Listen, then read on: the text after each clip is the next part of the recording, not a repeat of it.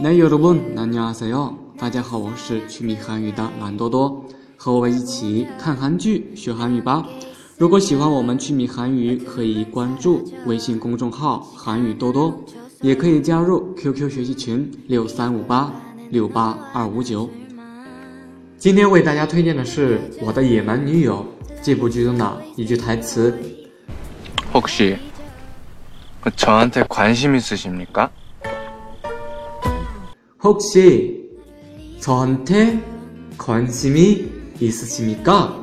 혹시 或许 저한테 관심이 있으십니까?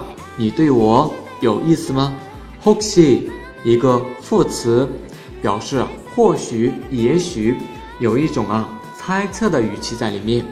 저한테 这里呢有一个词 한테 指动作的对象， 例如，我爸喊天，从那开始。我给哥哥打了电话，给谁打了电话呀？我爸喊天，给哥哥打了这个电话，指动作的对象。然后接着，关心，关心，关心，典型的一个我们的汉字词。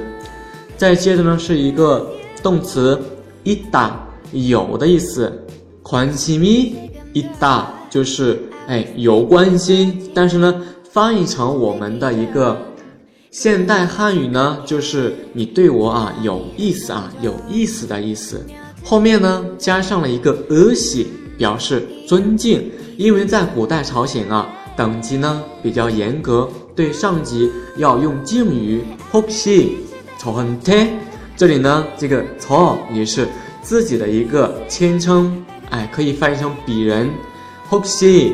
저한테관심이있으십니까但是呢，放在我们如今的一个社会，不必这么正式，不必这么拘谨，可以哎委婉一些。